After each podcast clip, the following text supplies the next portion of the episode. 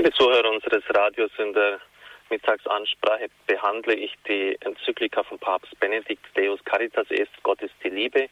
In der Nummer 32 schreibt der Papst, dass es notwendig ist, einen Träger des karitativen Handelns der Kirche zu schaffen. Denn die Kirche kann die Fürsorge für die Kranken, die Armen, die Elenden in dieser Welt nicht nur dem Staat überlassen, das ist ureigenste Aufgabe von ihr. Es ist einer der drei Grunddienste, die sie der Welt erweisen kann, den Menschen. Papst Paul VI. hat den päpstlichen Rat Cor Unum ins Feld gerufen. Erzbischof Cortes leitet diesen. Sie kennen ihn vielleicht auch von meinen Sendungen bei Radio Horeb. Cor Unum heißt ein Herz. Ein lateinisches Wort. Es ist eine Instanz des Heiligen Stuhls, in der die karitativen Organisationen und Aktivitäten der Kirche koordiniert werden. Es ist so dann Aufgabe der Teilkirchen, in denen die Bischöfe als Nachfolger der Apostel tätig sind, die erste Verantwortung für eine funktionierende Caritas zu tragen. Es soll das Programm der Apostelgeschichte heute realisiert werden, nämlich dass die Kirche als Familie Gottes Ort der gegenseitigen Hilfe ist, Ort der Dienstbereitschaft für alle, die der Hilfe bedürfen.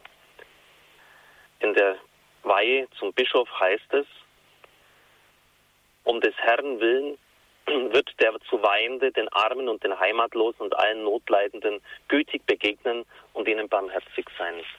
Genau das Gleiche verspricht übrigens der Priester auch bei der Priesterweihe. Versprichst du den Armen und Notleidenden zur Seite zu stehen, so heißt es sinngemäß. Also das ist originäre Aufgabe der Kirche und ihrer Vertreter, das kann nicht delegiert werden. Und der Bischof wird bei der Bischofsweihe eigens darauf verpflichtet. Auch im Direktorium für den pastoralen Dienst der Bischöfe ist die Pflicht zu karitativem Handeln und Tun als Wesensauftrag der Kirche definiert. Es ist ein Liebesdienst an den Menschen und es ist ein Wesensteil ihres grundlegenden Auftrags, so der Papst. Dann kommt ein Abschnitt, der kurz, aber sehr prägnant ist. Deshalb möchte ich Ihnen diesen auch ganz wörtlich vorlesen. 33. Was die Mitarbeiter betrifft, die praktisch das Werk der Nächstenliebe in der Kirche tun, so ist das Wesentliche schon gesagt worden. Sie dürfen sich nicht nach den Ideologien der Weltverbesserung richten, sondern müssen sich von dem Glauben führen lassen, der in der Liebe wirksam wird. Sie müssen daher zuallererst Menschen sein, die von der Liebe Christi berührt sind deren Herz Christus mit seiner Liebe gewonnen und darin die Liebe zum Nächsten geweckt hat. Ihr Leitwort sollte der Satz aus dem zweiten Korintherbrief sein, Caritas Christi urget nos, die Liebe Christi drängt uns. Das ist übrigens der Leitspruch der Vincentiner, Vinzenz von Paul, war dieser Satz wichtig, Caritas Christi urget nos. Ich habe mal die kürzeste Predigt überhaupt erlebt. Da ist ein Pater an den Ambo gegangen, er war ein bisschen ein cholerischer Mensch, sicher auch aufgrund seiner Zuckerkrankheit. Er hat dann den Satz gesagt, die Liebe Christi drängt uns, hoffentlich. Und dann ist er an den Ambo wieder vom Ambo weggegangen zu seinem Platz. Also hoffentlich drängt uns die Liebe Christi auch wirklich. Die Erkenntnis, dass in ihm Gott sich selber für uns verschenkt hat, nämlich in Christus, bis in den Tod hinein, muss uns dazu bringen, so der Papst weiter, nicht mehr für uns selber zu leben, sondern für ihn und mit ihm für die anderen. Wer Christus liebt, liebt die Kirche und will, dass sie immer mehr Ausdruck und Organ seiner Liebe sei.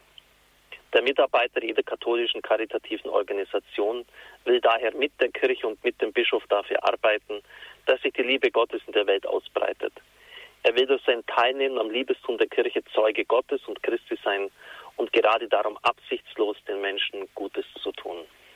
Also die Liebe nicht verzwecken, äh, da muss das und das herauskommen und die müssen dann in unsere Kirche eintreten. Das wäre ganz sicher nicht im Sinn dessen, was der Papst auch hier ausführt. Übrigens ist der eine Satz, den Papst Benedikt zitiert aus Galater 5,6, ganz wichtig für die Rechtsform, Rechtfertigung des Menschen vor Gott. Sie müssen sich vom Glauben führen lassen, der in der Liebe wirksam wird. Wodurch ist der Mensch vor Gott gerechtfertigt? Wodurch hat er sozusagen seinen Stand vor Gott? Und dann gibt es viele Ausführungen in den Briefen des Apostels Paulus, wo ganz klar der Schwerpunkt auf den Glauben gelegt wird. Durch den Glauben, dadurch, dass jemand Christus annimmt, ist er gerechtfertigt vor Gott. Die katholische Position hat die Formulierung aus dem Galaterbrief aufgegriffen. Fides Caritate Formata, ein Glaube, der durch die Liebe geformt wird, ein Glaube, der in der Liebe wirksam wird. Also sozusagen, wenn ich Glaube sage, sage ich immer auch Liebe mit. Ein Glaube, der keine Werke hat, ein Glaube, der tot ist, der nur für sich selber da ist, wenn man sagt, ich habe Glaube, aber wo der Nächste überhaupt nicht in den Blick kommt, ist tot und dieser Glaube rechtfertigt auch nicht. Das ist sehr wichtig für den ökumenischen Dialog und vor allem auch, weil es sich auf die Heilige Schrift bezieht. Das war nämlich, oder das ist bis auf heute die, auf den heutigen Tag die Position der katholischen Kirche, der Glaube, der in der Liebe wirksam wird.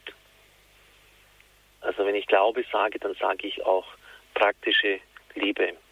Vergessen wir nicht, im Endgericht, Matthäus 25, sind eigentlich nur die konkreten Werke der Nächstenliebe, die Christus einfordert von denen, die in die ewige Herrlichkeit eingehen. Und aufgrund des Unterlassens dieser Werke der Nächstenliebe werden jene, die auf ewig verworfen sind, das ewige Feuer geschickt, wie es wörtlich in diesem Text heißt. Wir müssen uns vom Glauben führen lassen, der in der Liebe wirksam wird. Ich darf Ihnen wieder den Segen spenden. Auf die Fürsprache der Gottesmutter, der Engel und Heiligen des Himmels, segne, heile und behüte Sie, der mächtige und gütige Gott, der Vater, der Sohn und der Heilige Geist. Amen. Ich wünsche Ihnen einen gesegneten Tag.